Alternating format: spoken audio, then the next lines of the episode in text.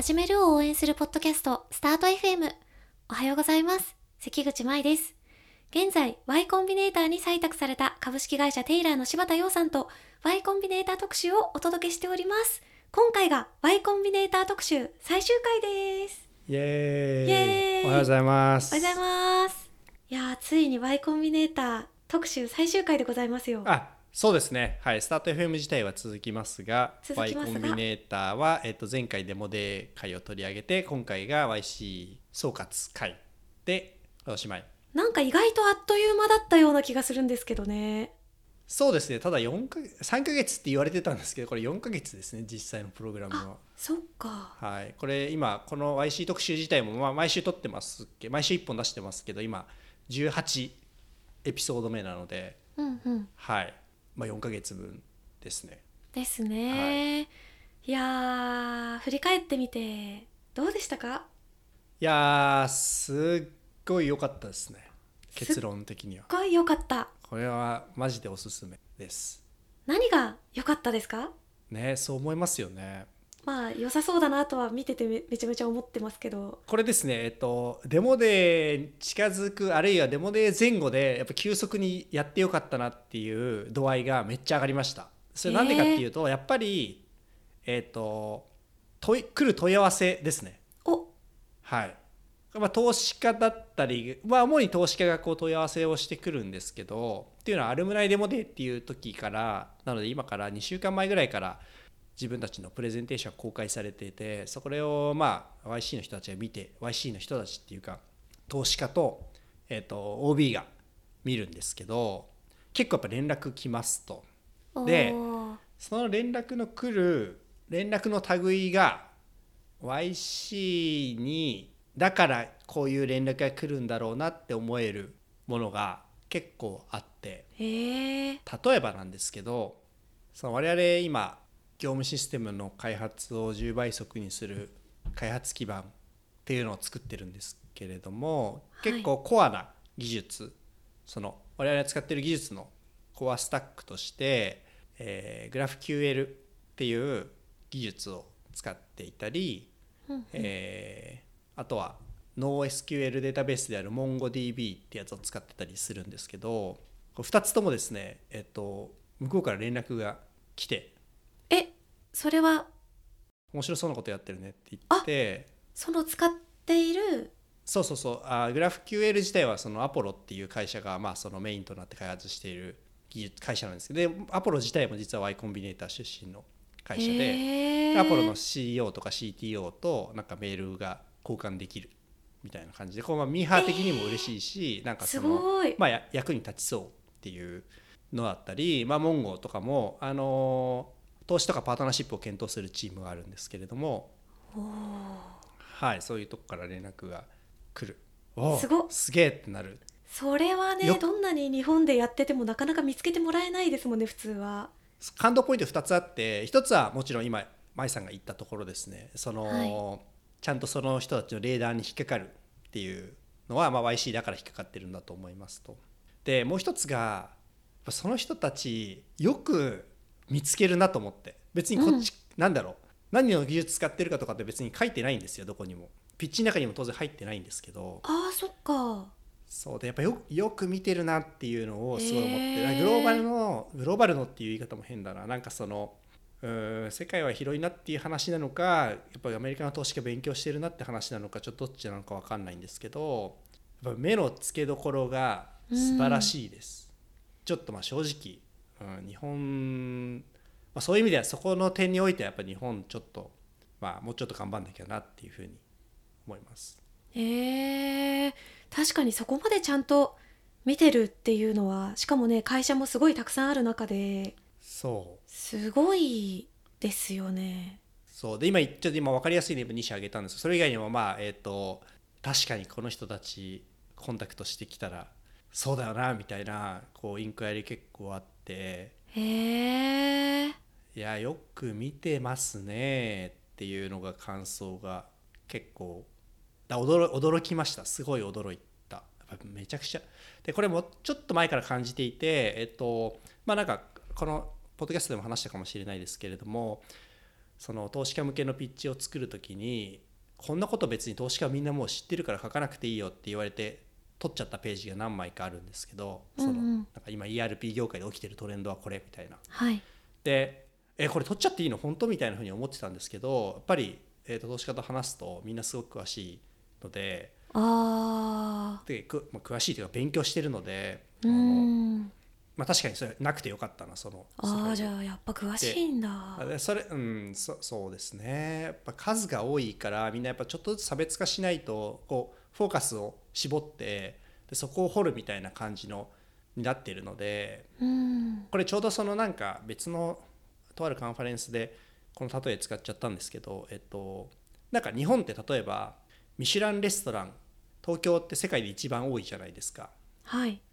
でやっぱりその同じお寿司出すにしろ天ぷら出すにしろまあそもそもお寿司と天ぷらっていうのはめちゃくちゃ狭まっててこう和食っていうの中のさらに小さいジャンルになってるし、うんうん。その店何が強いのかっていうのを明確に打ち出さないとやっぱり漫然とお寿司屋さんやってもミシュラン星取れないじゃないですか。うんまあそうですよ競合が多い。確かに。例えばマグロがすごいとか。だからそういう感じなんだろうなって思ってて。あなんでしょうそのユタ州のソルトレイクシティに日本食のレストラン出す時と銀座に出す時って当然その求められるレベルも違うと思うし。ーうん何かにこう特化しないと生きていけないじゃないですか当然。確かに。まあ、仕入れがすごい強いとか,、うん。ね、だそういう感じなんだろうなっていうのはすごい思って逆に言うとそれは我が身もそうでそのうん。漫然とやっぱりなんかその業務システム早く作れますみたいな世界観だと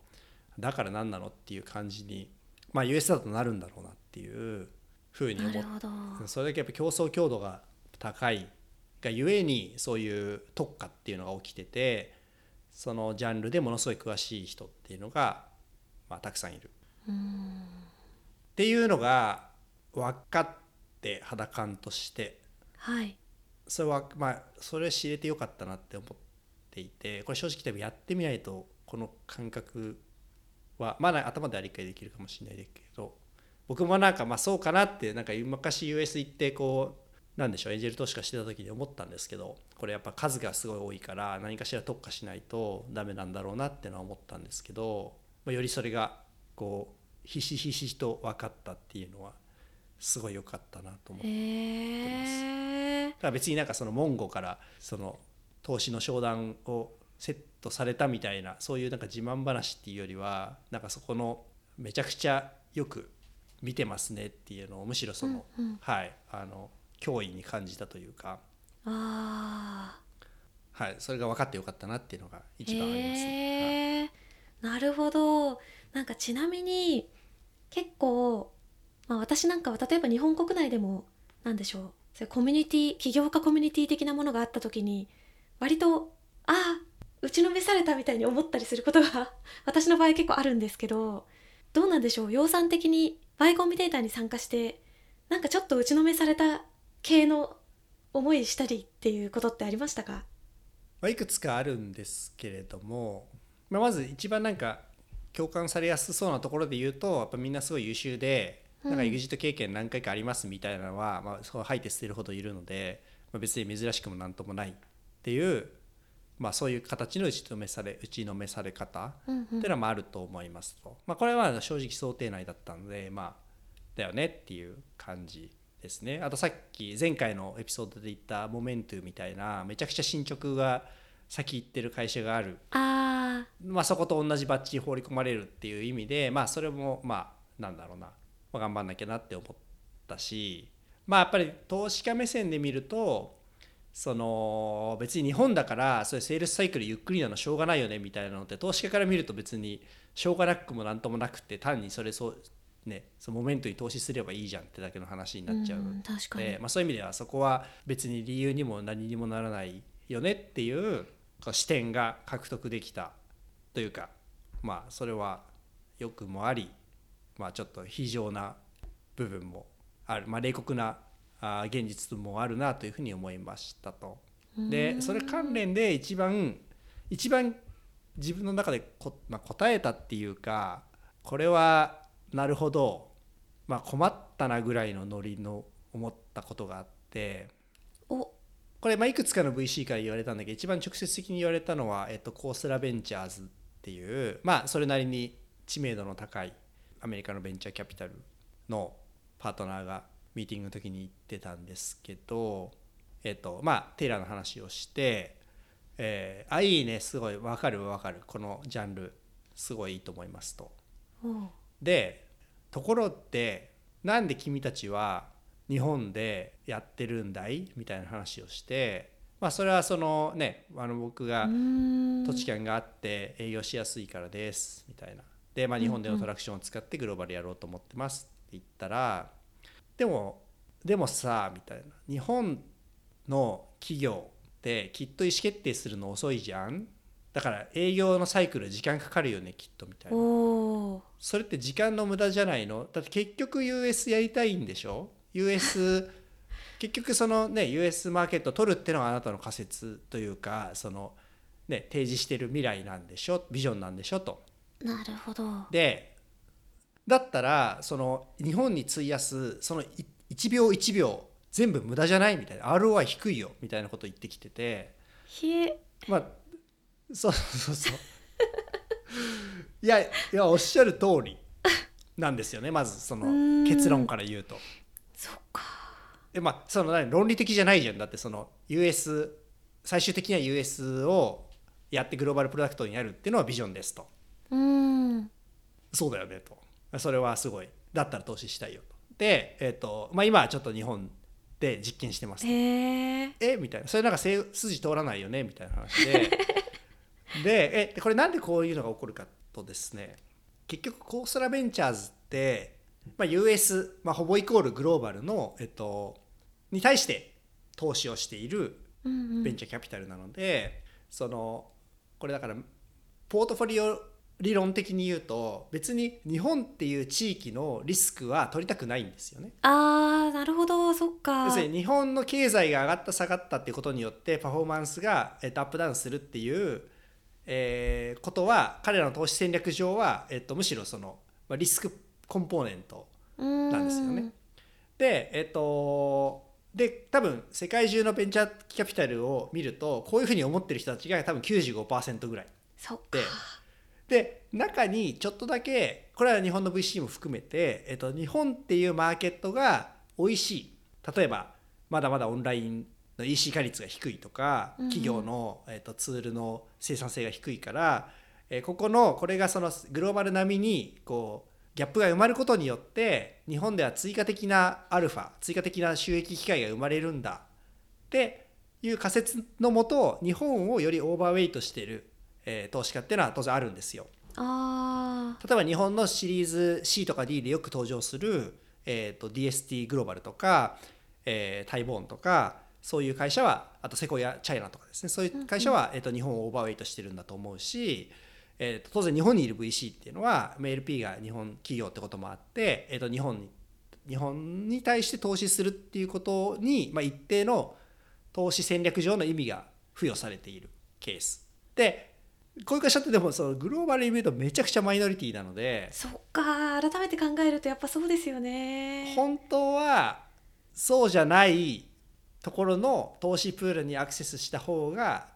いいんですよ。へえそっか。でもそうするとさっきの質問が降ってくるんで、うん、まあそのやっぱりこれはやっぱウームってなっちゃうんですよね実際問題は、うんうんうん、そうですねって言ってじゃあもう本当日本全捨てしますっていうと逆にそのね僕らの特殊性が生きないじゃんっていうか強みがもうゼロな状態でなんつうのそそれやるならスタンフォードの人がやった方がいいじゃんみたいな結論になっちゃうんで。ああそれはそれでそうですよね。大変ですよね。そうっていうのは多分言い訳にしか過ぎないんですけど投資家から見ると。まあそっか。投資家の視点から見るとだったらスタンフォードの人に投資するわ。以上。じゃこのミーティング終わりブチってなっちゃうんで。確かに。でそこはいやいやいや僕らも勝てるんですよ。なんですけど。結構ここはですねうんと構造的にやっぱり難しさっていうかはいちょっとすげえ考えさせられましたね。えー、なんか今の質問に対して私例えばそのミーティングに出席してたらああ確かになるほどうーんってなっちゃうと思うんですけどどうどうその返したんですか？いや分かったよって言いましたよ。そのあ。そうだよねって言ってあなたの言ってる通りだと思うわってって言いましたけどだからできるだけ早く US 行こうと思ってるんだよ。ああふんみたいな。そういう感じで言ったんですね。そう言わざるを得ないじゃんだってへえなんかちなみに US という話がいっぱい出ていますしあとテッククランチのテイラーのカバレッジ記事にですね2023年をめどに米国進出を検討しているというふうに書かれているようなんですけれども。はい。あの楊さん完全にその場合は向こうに移住しちゃうんでしょうか？あ僕個人がですか？ちょっと移住するかどうかは置いておいてですねはい、えっと US はやろうと思ってます。うん。やろうと思ってるっていうか US でやろうと思っています。US マーケットでやろうという、えー、と気持ちになりました YC を経て、まあ、さっきみたいな話をして、お、はい。おー。まあ正直日本ちょっとこういうとまたいろいろ角が立つんですけど、まあ、US でダメだったら日本でやればいいじゃんっていうことをいろんな投資家が言ってて。ああなるほど。あまあそれもそうだねっていううんうん。その通りって思ったんではいそのつもりです。へえまあ、もうより正確に言うとちょっとまあ GoTo マーケットが違うだけで実は僕らのプロダクト結構グローバルでも通用するなっていう手応えがあってですね。はい。これまあ US いけるなっていう感じがしています。お。でそのさっき言ったそのいろんな人たちと話したり、まあ、グロそのさっきの、ね、モンゴとかの話しましたけどそういう人たちと話したり、まあえー、と結構それ以外にもなんかサービス使わせてよっていうインクワイリも結構来てて、まあ、日本の日本からいつも来なかったですけどグローバルからたくさん来ていてあのかつ、まあ、まあ US はね自分でシステム開発できる会社が多いので日本だとやっぱり、ね、どうしてもその実装まで含めて、えー、と支援してあげないと日本の会社に売れないですけどエンタープライズシステムの場合は。あのアメリカはセルフサービスで売れるかなっていう感じもあるので、はい、US いけると思います、まあ、なのでちょっと同時にというか別にそのあんまりグローバルあの US だから日本だからっていうことではなく、えっと、一つの製品で両方サーブできるという目算が立ったので、えっと、それでいこうと思っています。なので23年から、まあ、グ US で使えるようにしようというのを目標にやっています。おーますます楽しみになってきますね。まあ言うのはね自由だから。まあまあ なんか今回結構 Y コンビネーターにこのポッドキャスト聞いて応募したいとかあの参加チャレンジしてみたくなりましたみたいな声をいろんなところからいただいたんですけど、まあ、結構嬉しい嬉しい。今ねめっちゃ嬉しい。今までも割とどうしたらいいかって話は紹介してきたと思うんですけどこの全体を通して養蚕的にまだ言ってなかったこととかでなんかアドバイスとかあったらお願いします。はい。まず、えー、と応募サイトを開いたことがあるでしょうか？応 なさ募サイトをほとんどの人はなさそう。開いてみると確かに。えー、と無料で登録できて別に登録したからって何かこう拘束が発生するわけではないのででそこ見るとまあ意外に埋められそうなフォームで成り立ってるのでなんでこれやってるのとかなんか他とどう違うのみたいな、まあ、シンプルな質問が書いてあって、まあ、それを考えること自体は、まあ、いずれにせよ、ね、聞かれると思うのでそうだと思うし、まあ、これ今後実はその日本での日本だけでスタートアップやるにしてもやっぱりグローバルの人たちと話していかなきゃいけないっていう状況は、えーこれどうせ訪れると思っていますと。より日本のスタートアップエコシステムが成熟してグローバルのエコシステムに接続しつつあるので、まあ、それは IPO とか、えー、とレーターステージのベンチャー調達を見ても分かるし、えーまあ、ペイディのディールとか見ても分かると思うんですけどすごいそういうふうになってきているのではい。書いておくこと自体は全然損がないと思うから応募うん。フォームをね、まあだからそこをとりあえずやると。でそこまで終わってたらず僕あの全然見てもいいんで、はい、お。見せていただけるなら見ますよっていう。お、ようさんが見てくれる。いや見たから何なんだって話あるんです。いやーでもめちゃめちゃありがたいですよそれ。そうっすね。まあ少なくともなんとなくねレベル感は把握できたんで。おーというわけなので皆さんぜひ一度私もアクセスしたことなかったですけどあの ほらな。ほらっていうね方がほとんどだと思うのでまずアクセスしてみて書いてみてで書き上がったらもしかしたらようさんにチェックしてもらえるかもしれないということではい。まずは登録してみてはいかがでしょうか？お願いします。ということで Y コンビネーター特集はこれにて終了でございます、はい。えー次回からは通常回をお届けしていきたいと思います。スタート FM ではあなたからの質問やメッセージを募集しています。ポッドキャストの概要欄から送ってください。そして最後まで聞いてくださったそこのあなた。チャンネル登録高評価よろしくお願いします。今回も聞いてくださりありがとうございました。ありがとうございました。それでは素敵な一日をお過ごしください